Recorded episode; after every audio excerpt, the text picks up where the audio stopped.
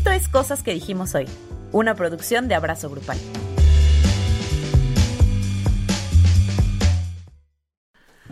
Hola Andrea. Hola Luis. Hola a todas, a todos, a todos quienes nos acompañan una semana más en Cosas que dijimos hoy, en un episodio mágico, musical. Musical.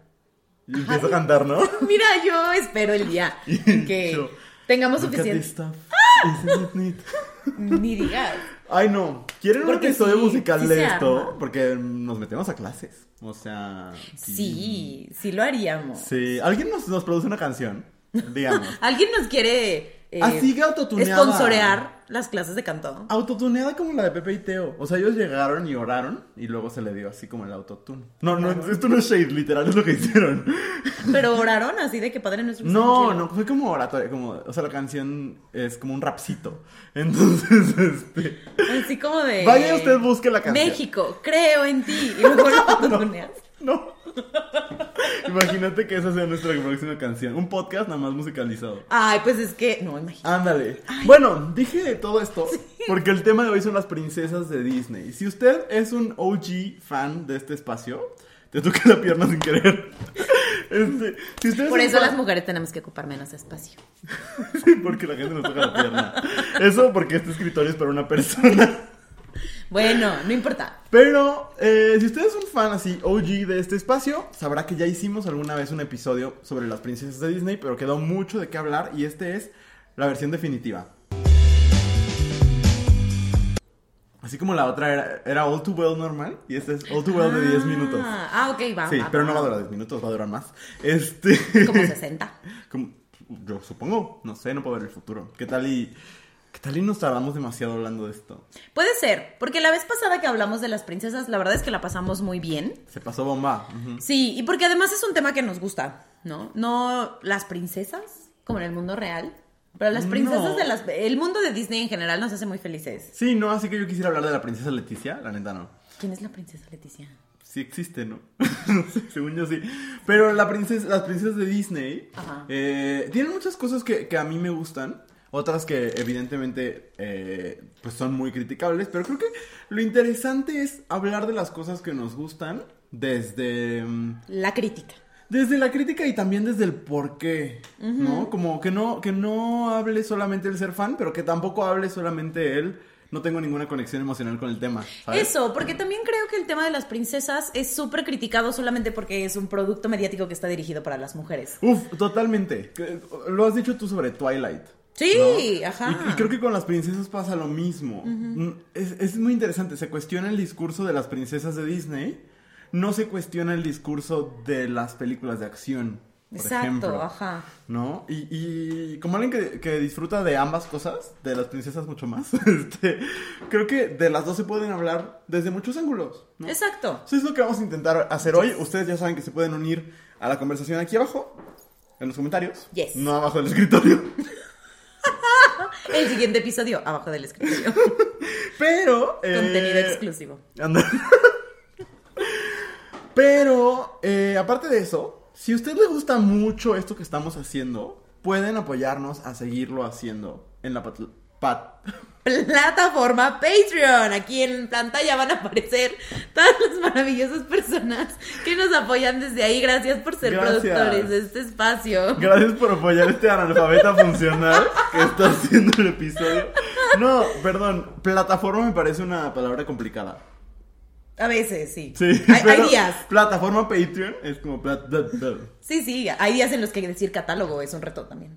Ay, claro. Todos sí, los sí, días de sí. mi vida. Catálogo quieres decir. Todo el tiempo. Yo también. Este, pero bueno, gracias porque gracias a que ustedes están inscribiéndose a nuestros cursos, participando como en las cosas exclusivas que hacemos, es que podemos seguir haciendo estas cosas. Entonces, mil gracias y si ustedes quieren formar parte, de nuevo, patreon.com diagonal abrazo grupal, aquí está apareciendo y les agradecemos mucho.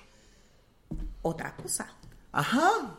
Porque ahora también pueden ser miembros del canal y tener acceso a... eh, A todo. a mismo, al mismo contenido exclusivo. Solo si ustedes no les gusta usar Patreon, pueden hacerlo convirtiéndose en miembros del canal. Aquí abajo también hay un botón que dice volverte miembro, convertirte en miembro o alguna cosa así.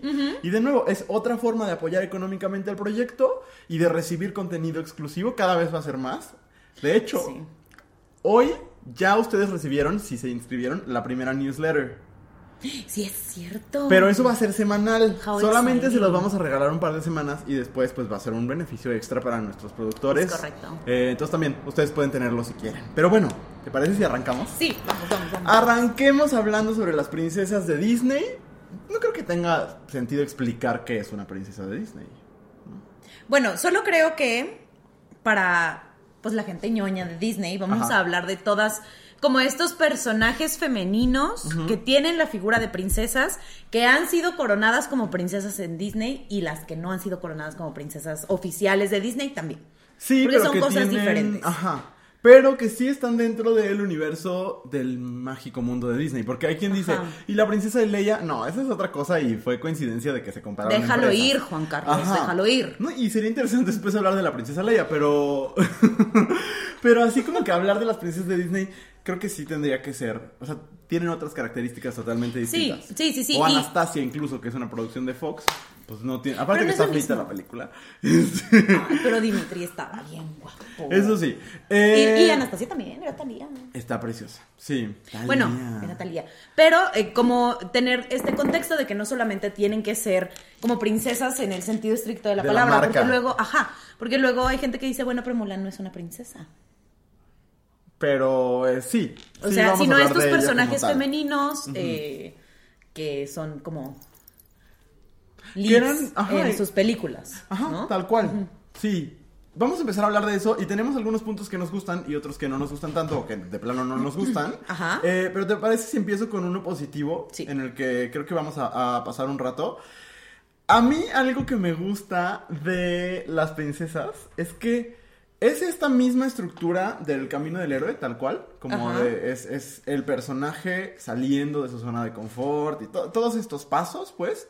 Pero no hay madrazos. Y algo que me gusta de las películas de princesas es que son como creo que la- las batallas se lib- o sea, como se, se pelean desde otros lados. Si bien a veces hay el enfrentamiento como el de Eric con Úrsula o Y cosas justo así. eso estaba pensando. Ajá. Y yo, eso, eso fue un madrazo. Sí, sí. En verdad. Pero sí creo que los recursos que tienen los personajes de las princesas son muy superiores a los que tienen los personajes masculinos. Y tienen que ver con la emotividad, tienen que ver con la compasión, con cosas de las que vamos a hablar hoy en el episodio, ¿no? Pero me gusta que eh, el, como el arco narrativo de estos personajes no esté enfocado a lo épico en el sentido de tal cual una guerra, o excepto por Mulan, este, y evidentemente habrá sus excepciones, sino que los retos que enfrentan son más personales y tienen más que ver con una autorrealización, con el autoconocimiento, Ajá. con el compartirte con otras personas, con cosas que, que sean tradicionalmente vendidos como inherentemente femeninas. Por eso yo te lo decía ayer que estábamos platicando, que yo, las personas más machistas que conozco, nunca han visto una película de princesas. Y creo que les hubiera caído muy bien en su infancia. Porque cuando desde la infancia te enseñan que así como Hércules, así como Aladdin, así como Iron Man, Capitán América, pueden ser tus modelos a seguir por su valentía, por su fuerza, por su defensa a la nación, si es que les parece interesante. Este, de esa misma forma, las princesas pueden ser tus modelos a seguir independientemente de tu género. Y creo que eso casi no pasa. No. Pero cuando un niño puede identificarse con Ariel, no solo se identifica con que es bonita, No. sino está aprendiendo otros valores. Y eso yo, eso me gusta mucho. Pero estaba yo hablando del, de que no hay madrazos.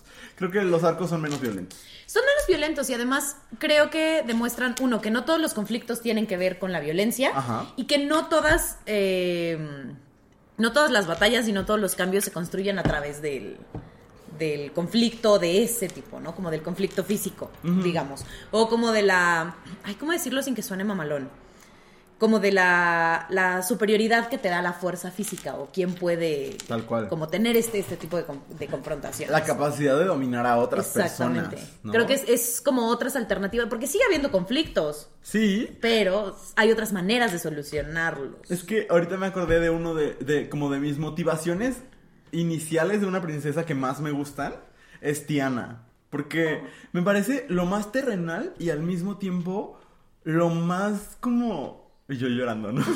O sea, como a mí, a mí me conmueve profundamente porque el sueño de Tiana es tener un restaurante. Sí, es precioso. Y ella, es precioso. aparte de que si nos metemos a la semiótica del acto de alimentar a otras personas, eh, pero en general como este deseo, uno, de como el pasaje cultural que viene con el alimentar, porque es una película que sucede en Nueva Orleans y que el- la, la, mm, la- la comida que Tiana sabe preparar tiene ciertas características, ¿no? De ciertos grupos sociales, pero como esto de quiero compartir esto que soy con otros y ese es mi sueño en realidad, me parece muy lindo. Sí, ¿no? es muy Que- precioso. y, y tan admirable como eh, mi sueño es ser súper fuerte y ser un héroe. Claro. ¿no? Eh, Su, su querer ser heroína es querer tener un restaurante y eso me parece lindísimo. Sí, sí, creo que también esta parte de que los sueños vengan de otro lado, ¿no? Y que generan otro tipo de conflictos también es súper válido.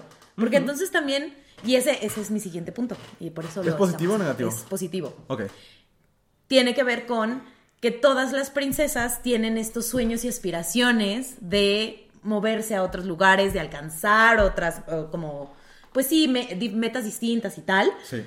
que pues sí se ven en otras películas, pero creo que se ignoran en la parte de las, de las princesas. Ah, sí. ¿No? Sí, Porque- porque hay esta crítica general de, ay, son pendejas y guapas. Ajá, y no es cierto. Totalmente no. O sea, quizás alguna. Pero la mayoría no. Ajá. Pensemos, por ejemplo, incluso en una, este, en una princesa que, que tiene como sus, sus conflictos. Eh, pensemos en Yasmín, por ejemplo. ¿no? Que eh, independientemente de la nueva película y demás, pensemos en la Yasmín de la película animada, Ajá. sí tiene su ratito, y su, no su ratito, sino tiene su lado de, pues yo quiero tomar mis decisiones y yo quiero hacer pues casarme con quien yo quiera y por Sí. qué tengo que, que seguir esta regla que no me hace que no me hace sentido, ¿no? Y el, el querer como moverse de lugar, aprender, incluso Ariel, que, que es quizás la película de princesas que menos me gusta, este, pues sí, ah, ya les diré yo más adelante por qué. Pero incluso ella, como esta parte de quiero explorar y quiero conocer otras cosas y quiero aprender de gente que es diferente, o sea, de criaturas que son diferentes a mí, a mí me parece súper, súper, súper interesante y súper admirable de esos personajes. Es que eh, justo yo iba a hablar de eso, de que para mí el sí, el resto de la película lo podemos platicar, pero el setup de Ariel, como el- la motivación inicial de Ariel me parece de las más bellas, Sí. porque justo, aparte la canción de parte de él a mí me parece bellísima, pero como todo este quiero saber más de lo que sé, quiero estar fuera de, de la jaula en la que estoy ahorita, me parece muy lindo. Sí es. Y, y el personaje de una película de princesas creo que parte de ese querer saber más del mundo. Porque incluso se podría hablar desde, como desde teorías del género y así, ¿no? Como de, mi, mi entorno no me permite conocer más del mundo. Tampoco es que digo que estos textos, o sea, que sean textos este, de género radicales, este, No, disruptivos. Pero creo que es linda esta parte, ¿no? Esta parte de todo mi alrededor me está diciendo que no debo saber más del mundo. Y ese tipo de curiosidad también es bien bonita, porque no todo el conflicto tiene que detonarse de una tragedia, ¿no? Exacto. El conflicto que vive Ariel es yo quiero saber y no me dejan. Y no es, o sea, su conflicto no viene de, ay, se me murió mi mamá y ahora nada tiene sentido. No, no. Viene de otro lado. Quiero tener pies. Quiero, Sí. tener- ajá, quiero tener pies y luego alas para volar. ¿Quién sabe? No sabemos. Ah, yo dije, a lo mejor Ariel estuvo explorando partes oscuras de Reddit y dijo, quiero tener pies. Ay, a lo mejor, a lo mejor. Pero ese punto también me parece bien interesante y creo que la mayoría de las, de las princesas lo tienen. ¿no? Sí. Quizás habrá un par de ejemplos que sí son como personajes más. eh, como más pasivos. Pero no creo que sea el caso de la mayoría. O sea, no.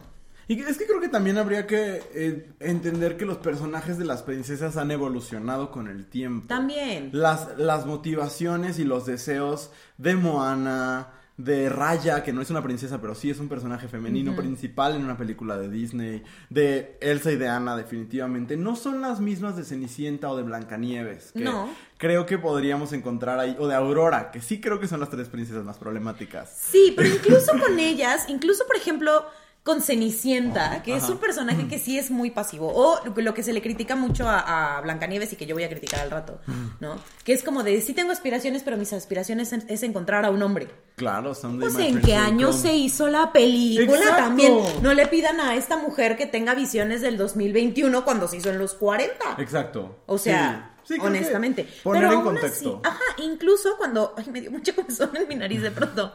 Este. Incluso cuando tienen como estos aspectos problemáticos de los que hablaremos más al ratito.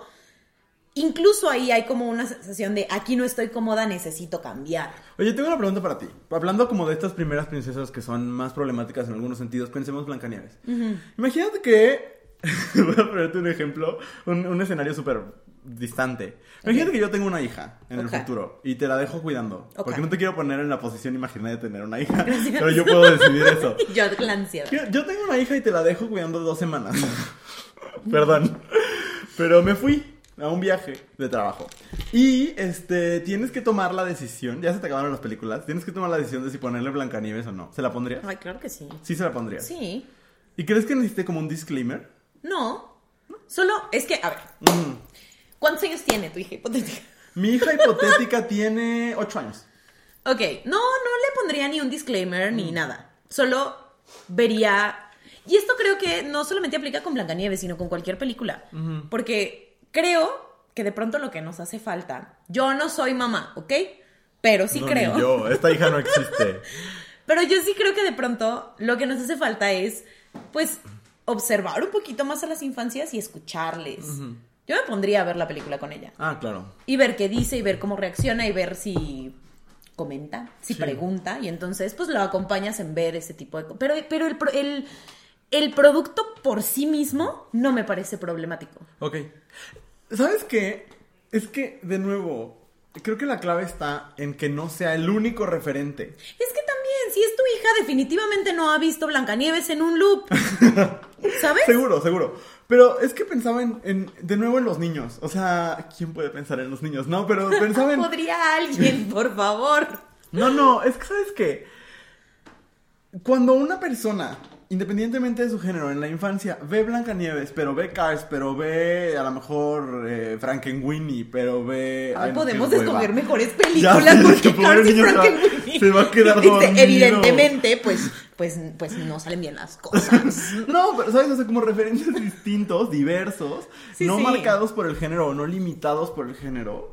Creo que entonces puede ver que todas estas son válidas. A fin de cuentas, si, si tú tienes ganas de enamorarte, está cool. Si ese es, si, si crees que eso es lo único que se puede, es lo que no, es- no está cool. Exactamente, si tu aspiración es conocer a alguien y casarte y pasártela chido y enamorada de, Ajá. good for you. Y convivir con siete personas pequeñas.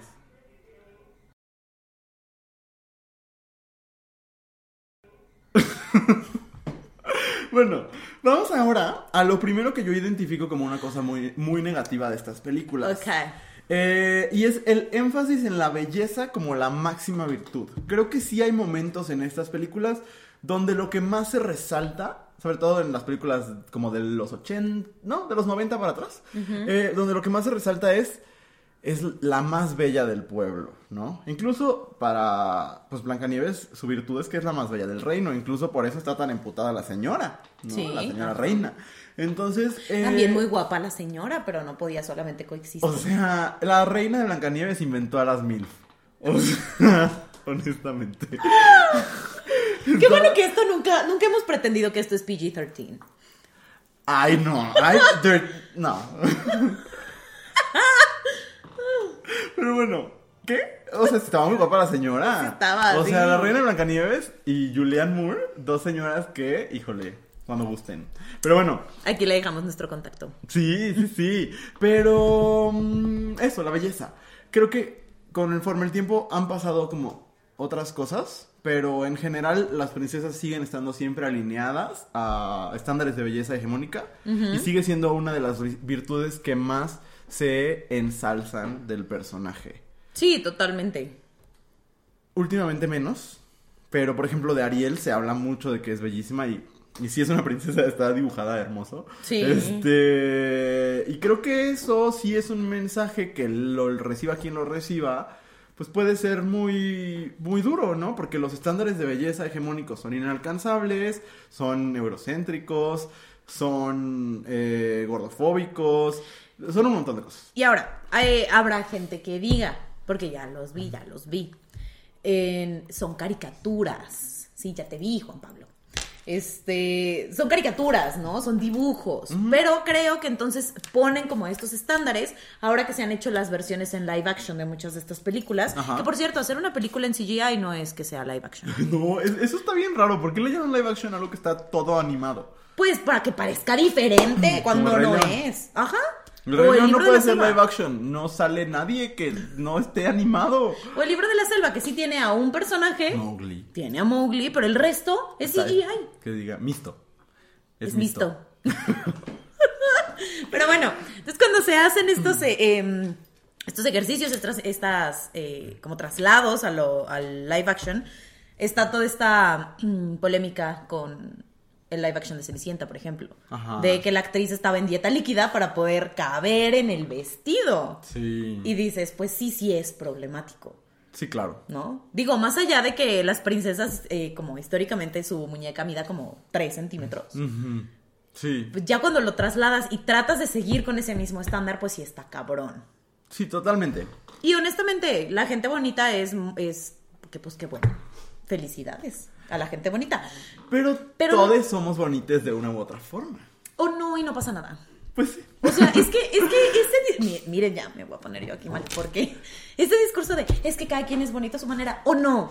No, Pues, no, ajá. no es, no es de huevo. Claro, no pero, nada. pero el énfasis acá está puesto. En que eso es lo que la- las vuelve valiosas y La no es belleza, cierto. Ajá. ajá. Pues, y de nuevo, creo que entonces cuando el discurso se convierte en, pero en realidad todas son más bonitas, it's not important. Literalmente la belleza de alguien no, No. tiene ningún impacto en lo que hace. No, no es importante, pero creo que las personas tenemos derecho a reconocer eh, la- las partes de nuestra persona que nos parecen bellas. Ah, eso sí, totalmente de acuerdo. Pero, Y si, y si yo me comparo con cualquiera de los príncipes, bye. pues no. No, pues sale todo el mundo perdiendo.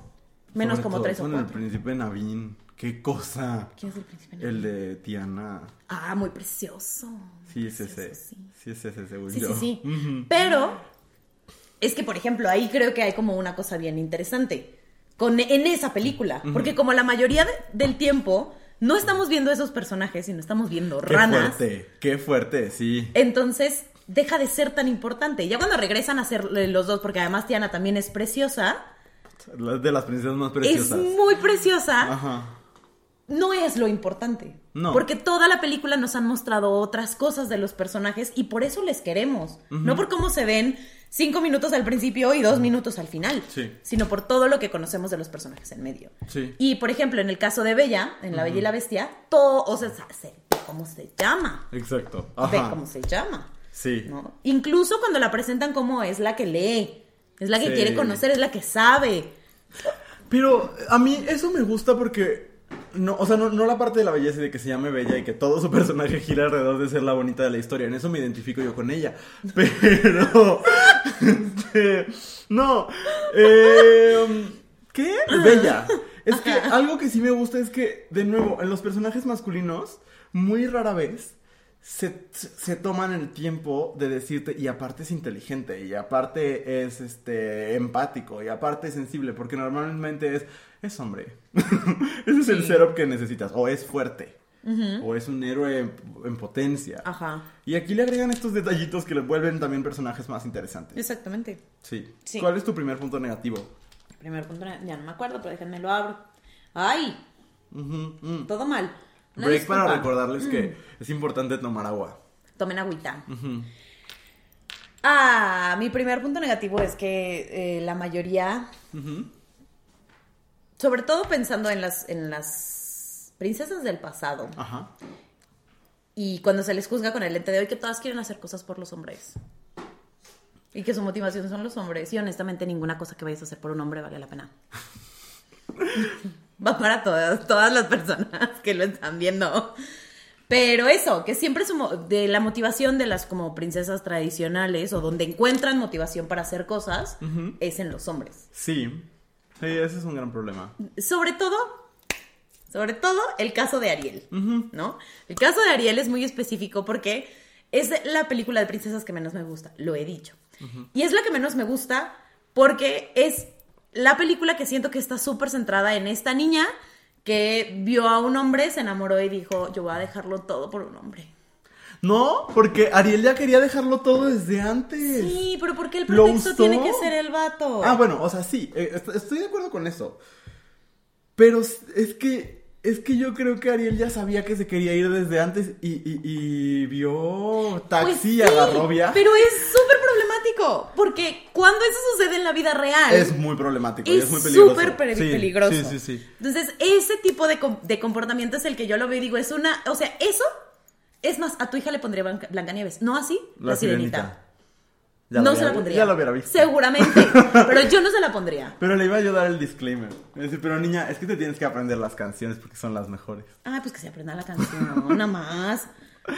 Me voy a poner la la, nueva versión. Ándale, esa yo creo que va a ser Creemos. Pues el día que salga. Ya yo tengo así años esperándola. Sí, yo también. Pero miren, es, eso es lo que a mí me genera problemas de pronto con ciertas figuras de las princesas. Por eso, por eso Frozen sí tiene elementos que a mí me parecen súper transgresores. Porque Frozen es hasta un una burla de eso, del dejarlo todo por un hombre aparte al que acabas de conocer. Ajá, ¿no? Y- sí. y dejarlo por un hombre porque está guapo o porque es poderoso.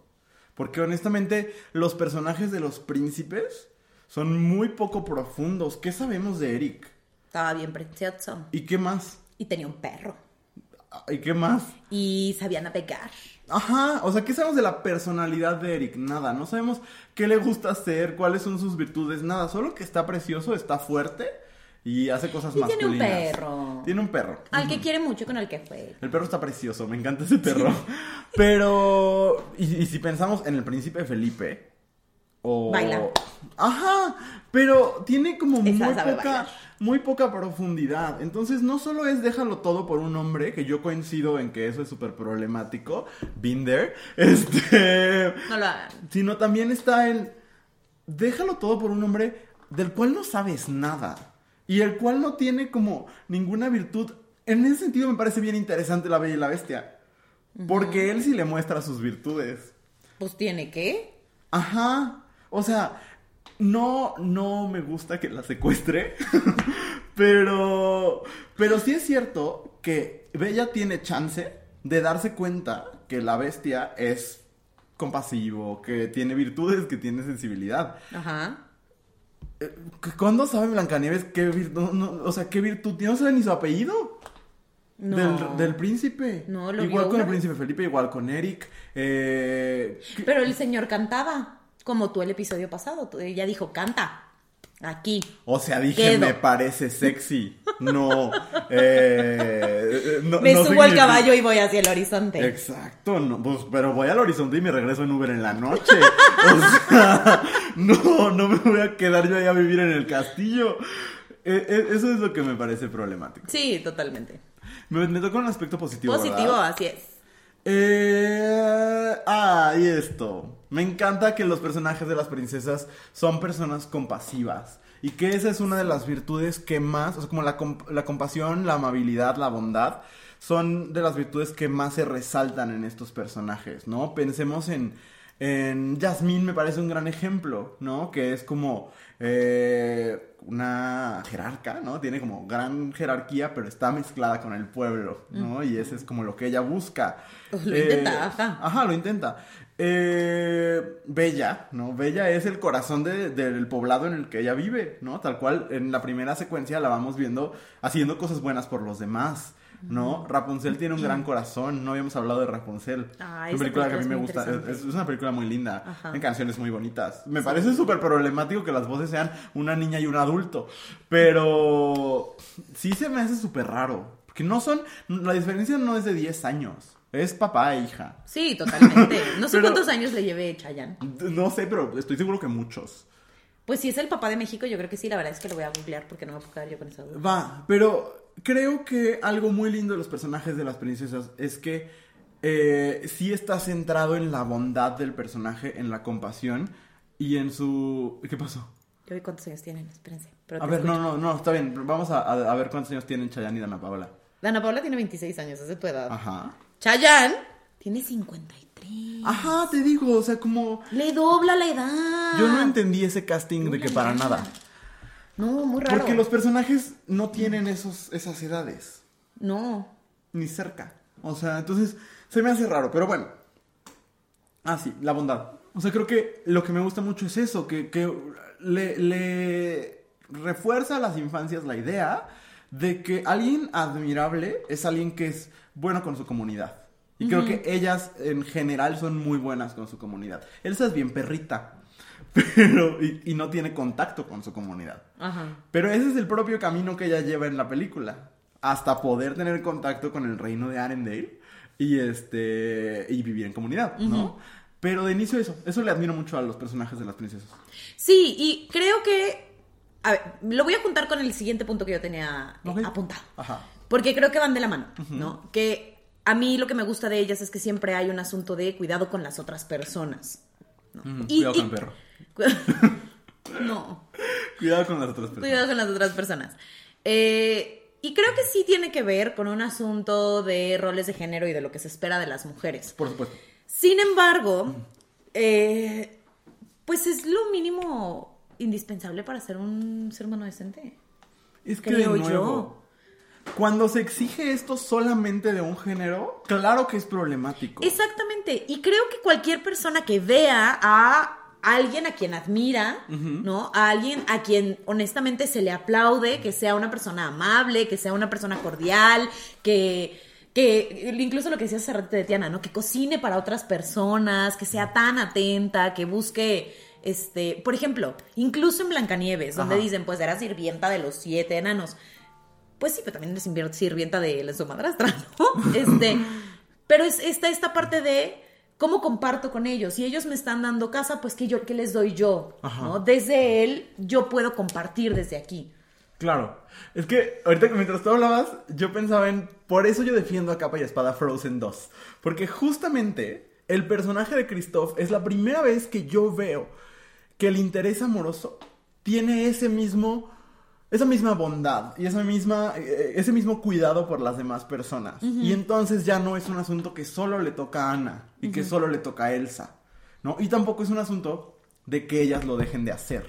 ¿no? Ajá. Como yo, yo lo que no, no me gustaría es que decimos, eso, eh, la bondad y la compasión se le ha asignado históricamente a las mujeres. Entonces, ¿qué toca?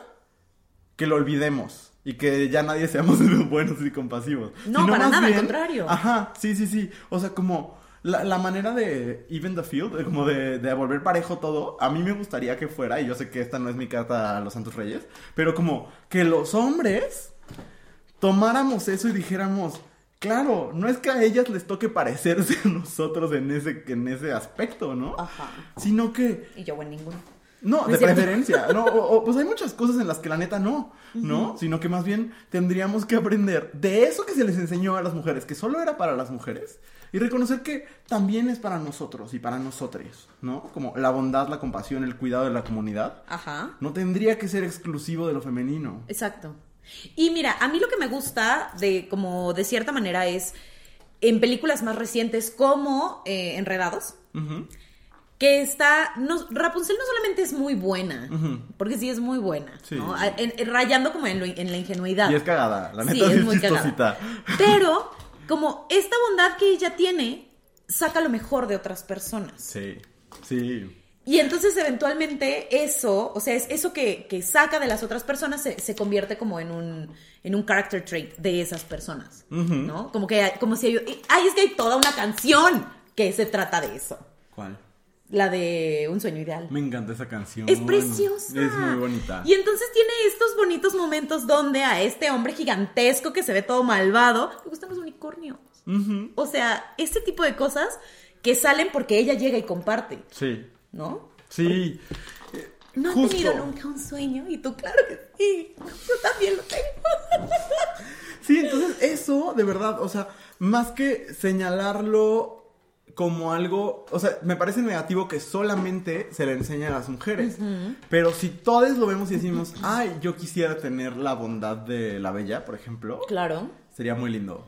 Muy, Sí. muy lindo. Y lo que me gusta es que las heroínas más recientes, pienso en Raya, eh, y por eso está aquí eh, mi dragoncita.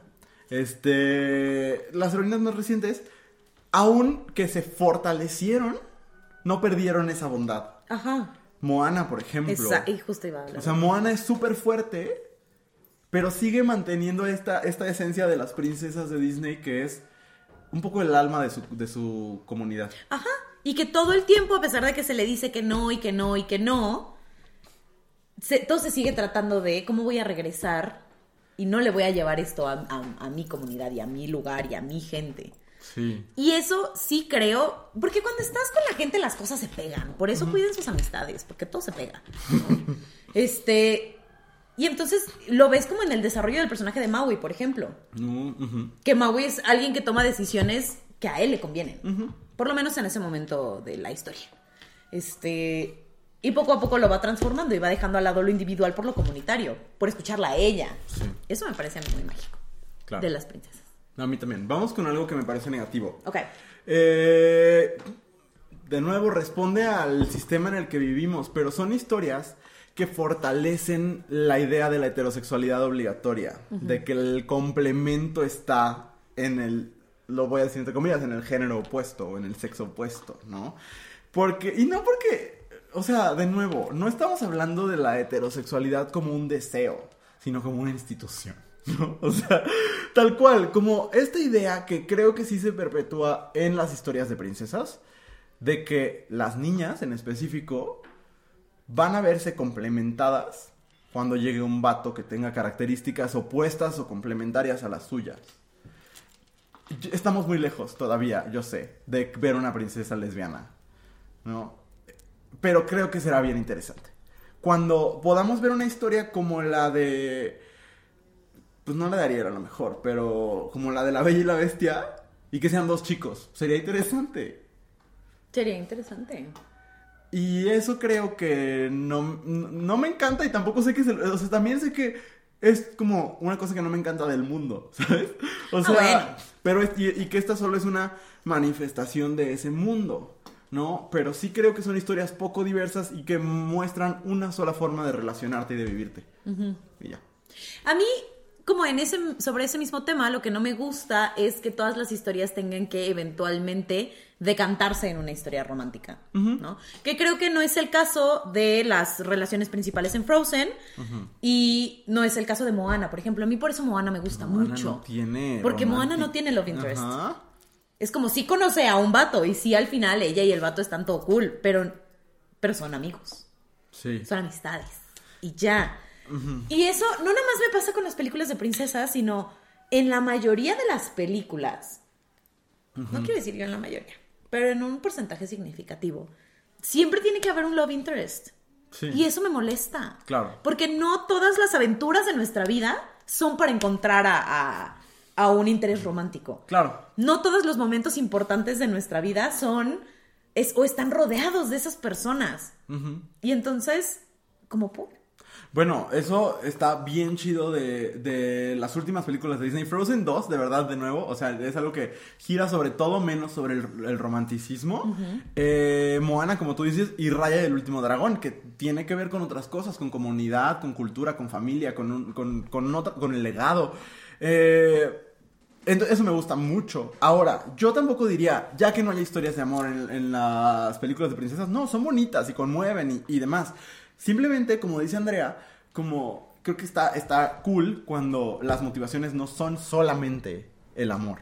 Sí, El amor romántico. Exacto, es que hay otras motivaciones en la vida. Sí. Y de nuevo, de verdad, yo sí sueño, sueño, sueño, sueño con algún día ver una historia de amor queer con estas características. Yo creo que por eso amo tan, tanto, tanto, tanto Red, White and Royal Blue de, de Casey McQuiston, ¿no? Aunque no es un fairy tale, sí tiene todas las características. Para quien no lo sepa, y aprovecho para recomendarlo porque ese libro me fascina. eh, en español lo pueden encontrar en las librerías en México también, Rojo, Blanco y Sangre Azul.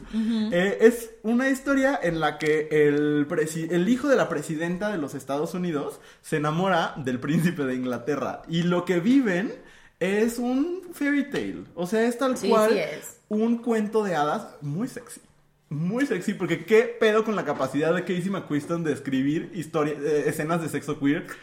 Le admiro mucho eso. Este, pero de nuevo, o sea, como me parece que merecemos desde niñez también ver esa representación en algún lado. Sí, totalmente de acuerdo. Y ya, eso. Muy bien. ¿Me toca?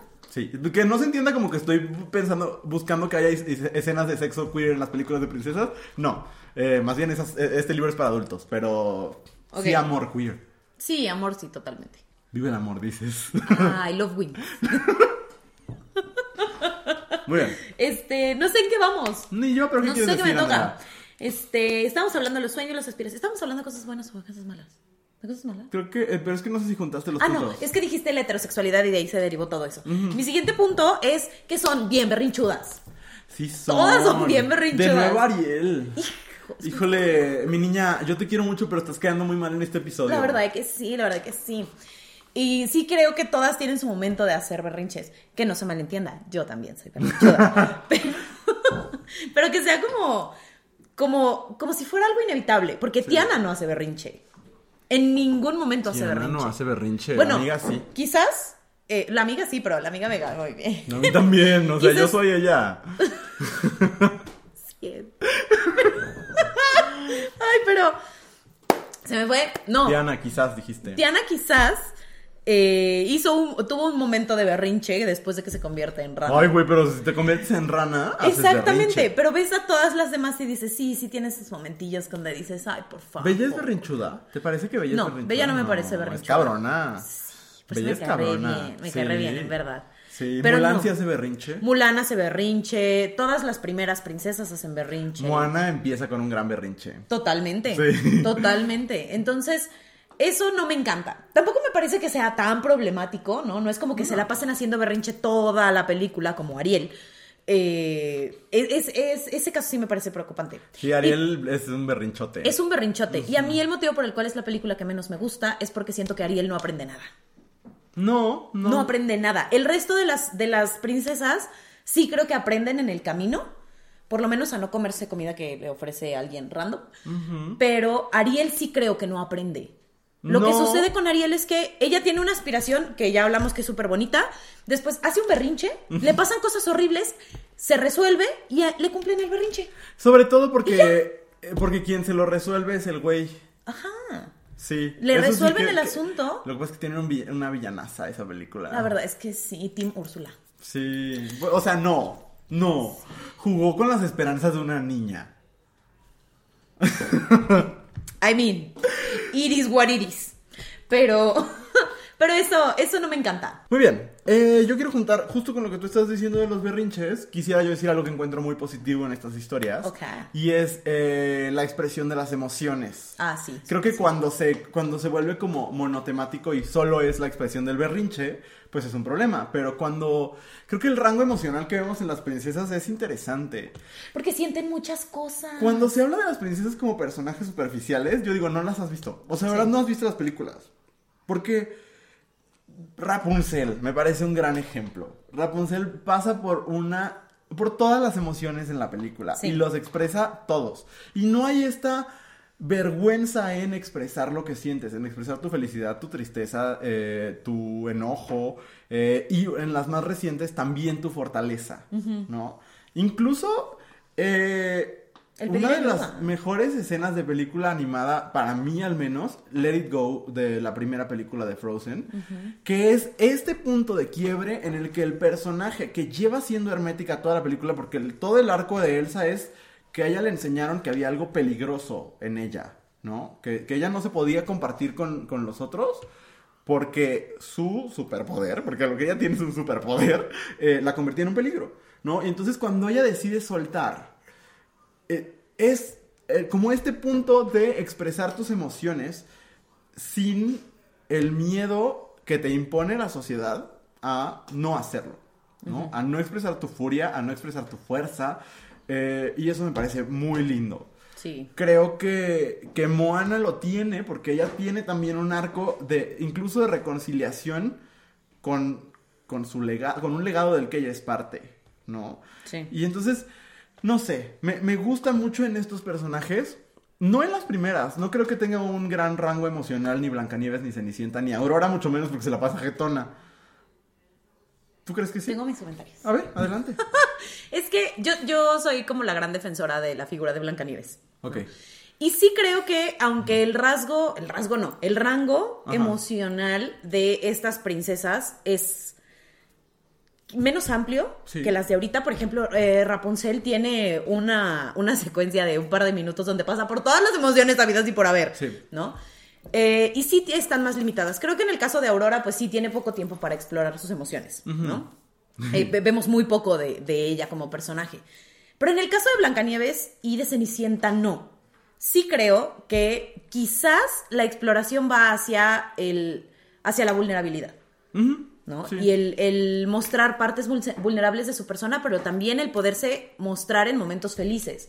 Cu- Cuando hablan de estas princesas como, como estos entes eh, que están como a la deriva, que no tienen ninguna voluntad, que solo están ahí esperando a que alguien las salve, eso no es cierto. No. Eso no es cierto. Blancanieves explora muchas otras emociones que no nada más son, estoy aquí vulnerable y no sé qué hacer. No, es me preocupo por otros, es me muero de miedo, es me te- siento muchas cosas. Sí. Quizás con menos intensidad que los personajes de ahorita, insisto, por la época, pero sí tiene un rango de emociones que me parece bien interesante. Y en el caso de Cenicienta también. Porque, sobre todo porque el personaje de Cenicienta a mí me parece muy resiliente.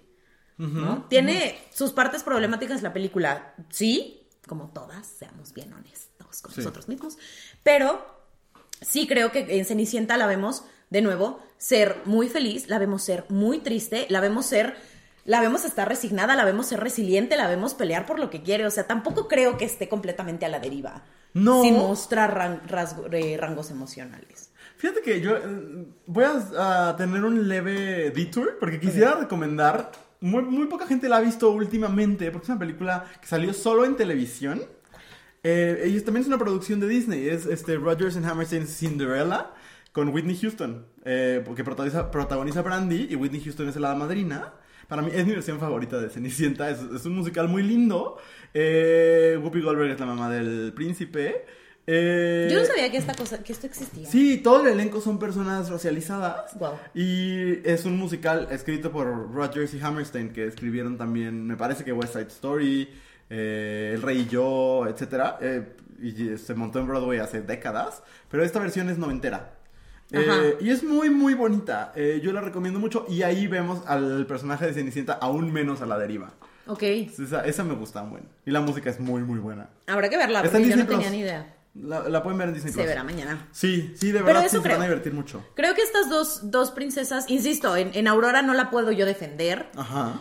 pero, pero con las otras dos sí creo que hay un rango. Sí. Eh, Sí, más tone down, no tan eh, eh, espléndido ni tan grande como las, las eh, princesas de ahorita, Ajá. pero creo que también tiene que ver con la época, Claro. ¿no? Pero aún así creo que alcanzamos a ver diferentes rangos de, los, de las emociones de las princesas. Te va algo positivo. Me va algo positivo. Eh, ah, que yo siento que ellas tienen como esta actitud, aunque, aunque los hombres me digan lo contrario. Yo sí creo que ellas tienen la actitud de quiero algo, de voy y hago las cosas. O sea, inútiles no son. De nuevo, podemos excluir de este, de este comentario a Aurora, porque Pues la vemos tres segundos en la película. ajá. Y lo único que vaya hace es ir y cagarla. Pero, pero el resto sí tiene como en, en diferentes momentos su actitud de pues voy y hago. Son bien entronas. En lo que sea que les toque. Y eso creo que es una enseñanza hasta cierto punto transgresora. Porque no es algo que se le enseña a las niñas. No. O sea, no es algo que a las niñas se les diga como de sigue tus impulsos, este, busca lo que quieres y así. No realmente. Y los personajes de las princesas de Disney sí lo tienen. Sí. También en este sí voy a, sí excluiría un poquito a Blancanieves, pero por ejemplo, incluso Cenicienta, que pues está en esta situación donde tiene que seguir órdenes y pues va y la sigue, aún así tiene su momento de ser súper rebelde y decir, pues voy a hacerme mi vestido, ¿no? Y voy a hacer, voy a irme, aunque no me, no me dieron permiso, o sea, es- ese tipo de cosas sí creo que no se les da el reconocimiento que debería. Jasmine, que vive su propia versión de Amarte Duele. Sí, sí, sí, Igual, ¿no? Como se vive en esta rebeldía. de, um, pues de, de desear libremente, que también es una rebeldía. Amor prohibido murmuran por la calle. Totalmente, Sí. porque somos de distintas sociedades. Elena, no son distintas sociedades. Son distintas clases. Claro. Pero, totalmente, creo que sí. Eh, mi, mi- mi siguiente punto negativo lo voy a... Nada más lo voy a mencionar. Bueno, es que es el asunto de la delgadez, pero ya lo hablamos un poco cuando hablamos Ah, de la sí, belleza. ajá. ¿No? Todos son cuerpos delgados y, y es lo que se muestra como bello. Sí. ¿no? Pero aparte de eso, mi último punto negativo, porque ya vi el tiempo y llevamos buen rato hablando de esto, llevamos 50 minutos. Este... Se como 15.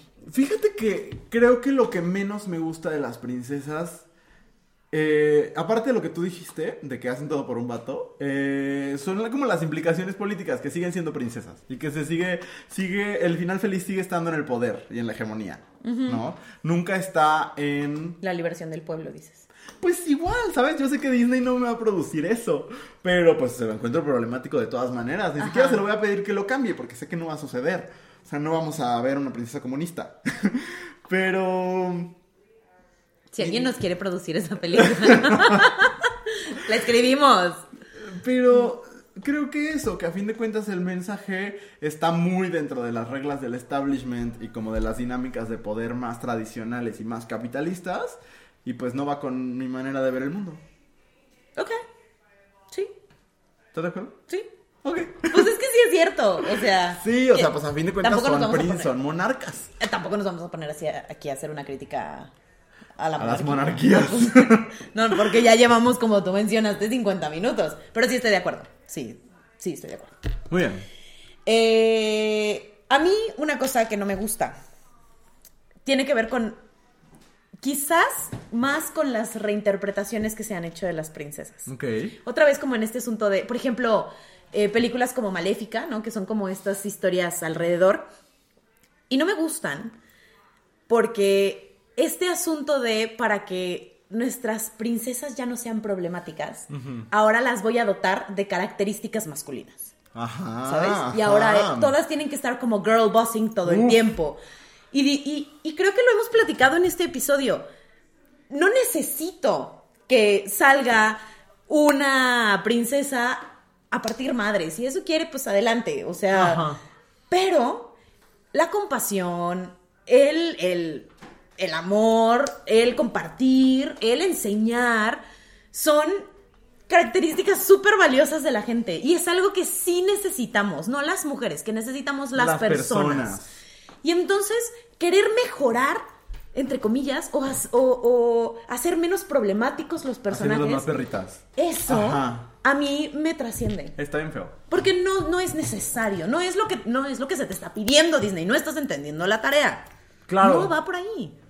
Sí, fíjate que es bien interesante porque Lindsay Ellis, tú me la recomendaste y tiene un ensayo justo sobre eso, ¿no? Como sobre el girl bossing de las princesas más recientes. Pensemos en Jasmine, a la cual le dieron toda una canción que aparte no está padre, donde canta de que I'm not gonna be speechless. Y es como de... Ya lo entendimos. O sea, el personaje de Jasmine desde el principio... Nunca fue speechless. Nunca, ajá, nunca se quedó callada, ¿no? No necesito que me lo pongas más en mi cara. Mejor vuelve a Aladdin más sensible. Exactamente, exactamente. O sea, y a mí Aladdin me encanta. Y creo que Aladdin es sensible de inicio. O sea, tampoco Sí. es que sea un macho tóxico. Creo que es de los menos incluso. Ajá, pero hay otras cosas de las que se puede hablar y otras cosas que puedes reinterpretar. Sí, exacto. O sea, qué interesante sería un personaje. Yo ya aquí planteando un buen de historias, pero una. me- también lo he pensado mucho con las telenovelas. Como donde este personaje que quiere enamorarse y que quiere eh, pues encontrar a su media naranja y así, sea un vato.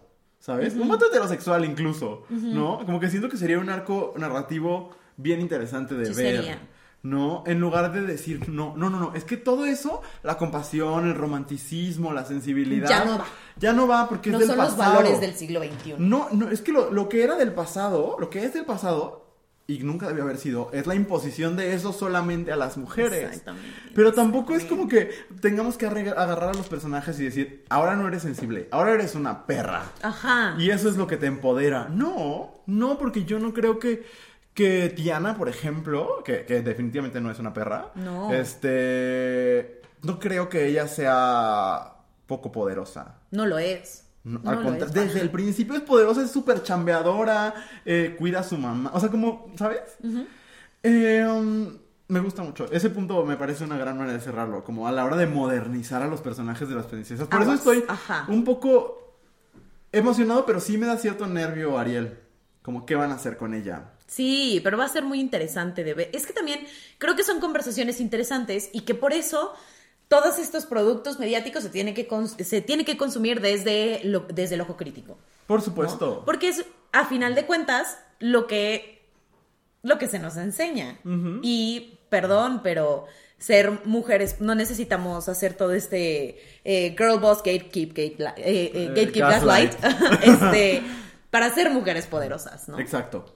Eso creo. Pues, en general creo que algo que con lo que podríamos ir cerrando es con nuestra impresión general de las princesas. ¿Quieres empezar? O... Yo les quiero mucho. Yo también. Yo, yo insisto. Yo sí creo que el mundo sería mucho menos. O sea, como si de verdad los mensajes que recibiéramos los hombres. O, o quienes somos socializados como hombres en las infancias. eh, de. Si los mensajes que recibiéramos fueran menos masculinos, la vida sería mejor. Y eso tiene que ver también con el, el- el ver historias tradicionalmente femeninas y consumirlas. Sí. O sea, esa parte, no es que esa parte sea todo lo que está mal con el mundo, está mal cuando solamente se le asigna a, a la mitad de la población. Y cuando es lo único que ves. Exacto. Pero cuando como niño te dicen, sé más como, incluso como Cenicienta, siento que es un hack al sistema. Entonces yo agradezco mucho, yo crecí con dos hermanas. eh, y, y por eso, y porque mis papás también les gustan las películas de princesas, a mi papá también, yo las vi desde muy chiquito. Y ah, yo lo agradezco como parte de, de la manera en que yo fui entendiendo la sensibilidad y, y muchas cosas. Entonces, de nuevo, como el recuperar estas partes para todas las personas y no solo para las mujeres, me parece un acto bien lindo. Sí lo es. Y también el a mí lo que lo que me gusta mucho de las princesas y el motivo por el cual yo las quiero mucho es porque creo que aunque son películas y son figuras que tienen cosas problemáticas, honestamente quién no. Claro. O sea, a mí, me- y lo dijiste al principio del episodio, a mí siempre me va a molestar muchísimo que se critique de una manera tan incisiva y tan constante y sea muy descalificado todo lo que está marketeado para las mujeres. ¿Por qué no hablamos de Rápido y Furioso? Híjole, o sea, ¿por qué no incluso, por qué no hablamos de todos los pedos que tiene Star Wars? Ah, también. De verdad, tiene muchísimas cosas problemáticas. Marvel no podríamos terminar de hablar de las cosas problemáticas que tienen. Por supuesto. Pero como no va para las mujeres, como no va para las niñas, como no es un producto que consuman o que eh, emocione a las adolescentes, pues entonces no se critica. Por supuesto. O se critica poquito y luego se nos olvida. Y estas cosas es como de, no, ya, es que no hay que mostrarles estas películas desde, desde, excuse me.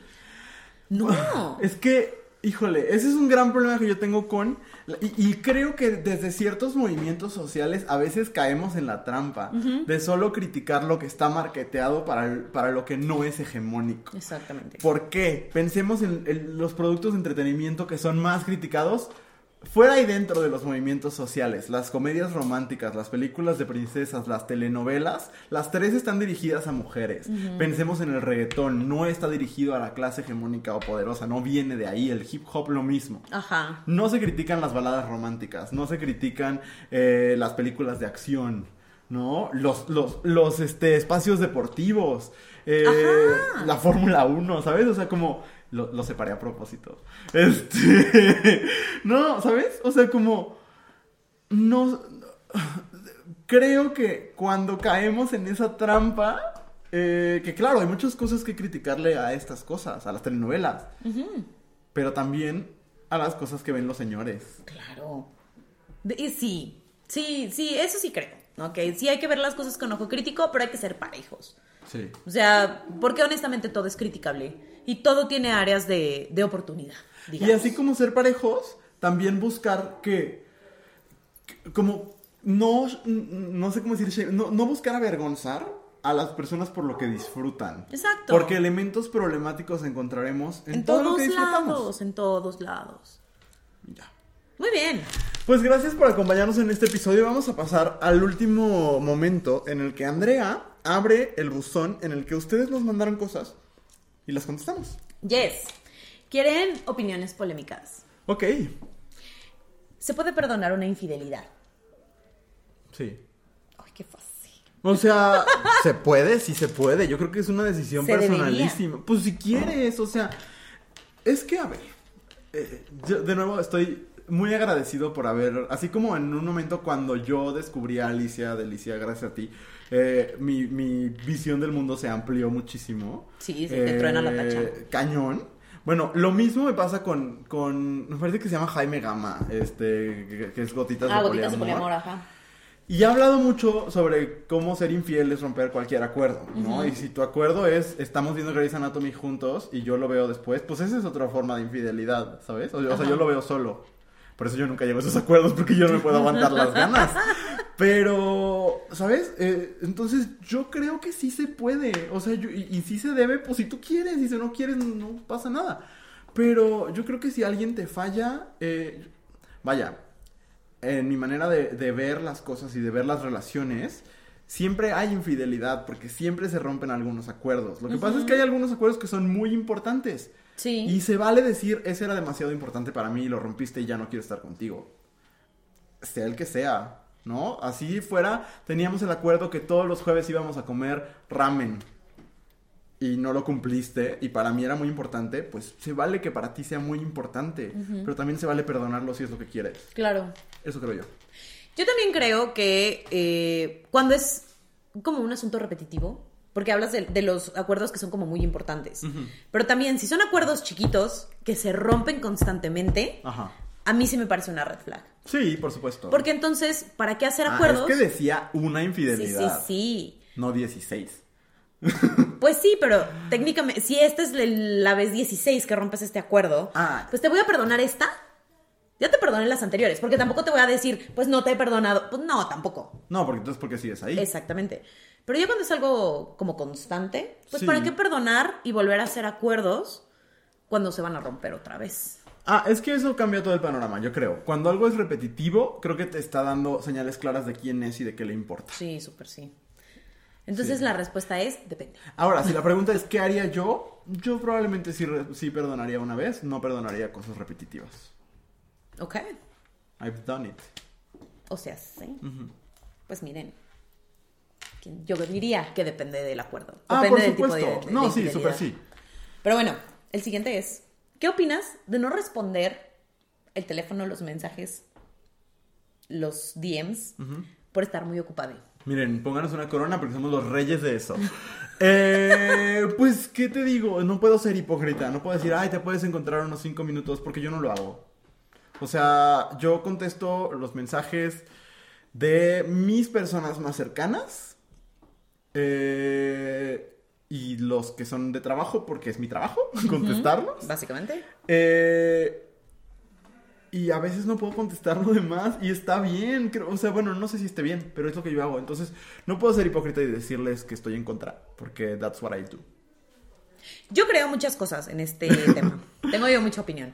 Porque está, de pronto está este, este discurso como el que mencionabas ahorita de todo mundo tiene cinco minutos. O sea, contestar un mensaje toma segundos. Sí. ¿no? Pero yo creo que quien dice contestar un mensaje to- toma segundos y lo que tiene que ver ahí es el interés, nunca ha tenido ansiedad, nunca ha tenido depresión, nunca ha tenido ningún tema por el estilo. Ajá. Porque, por lo menos a mí, me cuesta como mucho tiempo agarrar la pila social que necesita contestar ciertos mensajes o mensajes de ciertas personas. Que digo, Aparte. es que yo sé que este mensaje va a llevar a una conversación que ahorita no tengo energía para seguir. Y aunque no sea una conversación como densa, pero ahorita no tengo, no tengo energía para ser sociable, no tengo energía para cotorrear, no tengo energía para solucionar lo que sea que necesite solucionar en este momento. A veces no se puede. Y honestamente, cuando estás ocupada, si al- yo soy de la idea de si vas a mandar un mensaje para algo que te urge, Ajá. escribe el mensaje y di Claro. que te urge, porque luego es como, hola. ¿Por qué no me contestaste? Pues porque yo me imaginé que querías platicar y yo aquí ando grabando podcast y pues no puedo platicar ahorita. Y, a- y aparte, son eh, acuerdos otra vez dentro de las relaciones. También se vale que tú digas, yo necesito una persona que me conteste todos mis mensajes al momento. La otra persona sabrá si entra o no al acuerdo. Sí, totalmente de acuerdo. Pero, insisto, yo insistiré siempre. Porque luego hay gente. Hay gente que te escribe, hola, ¿cómo estás? Gente que ni es cercana a ti, que es Sí. como tu amistad con la que hablas de vez en cuando y así. Porque, y además tú sabes que te van a pedir algo. Sí, pídemelo de una vez, ¿eh? Exacto, manden el mensaje completo.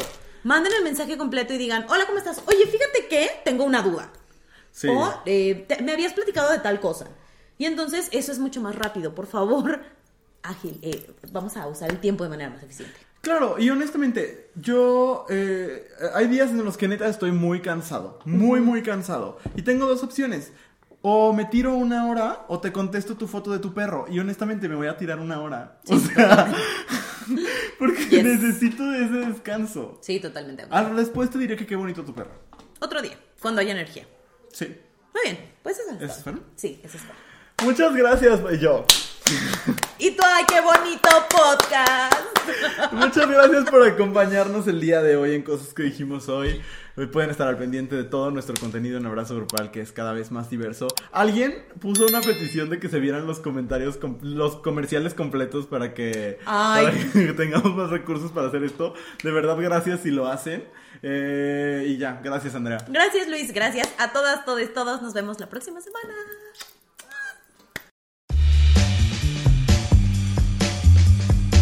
Esta fue una producción de Abrazo Grupal. Síguenos en Instagram como arroba abrazo grupal y visita www.abrazogrupal.com para mucho contenido maravilloso. Y si te gustó, compartirlo en tus redes sociales.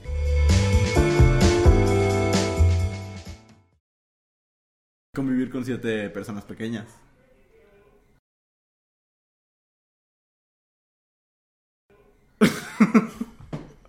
bueno.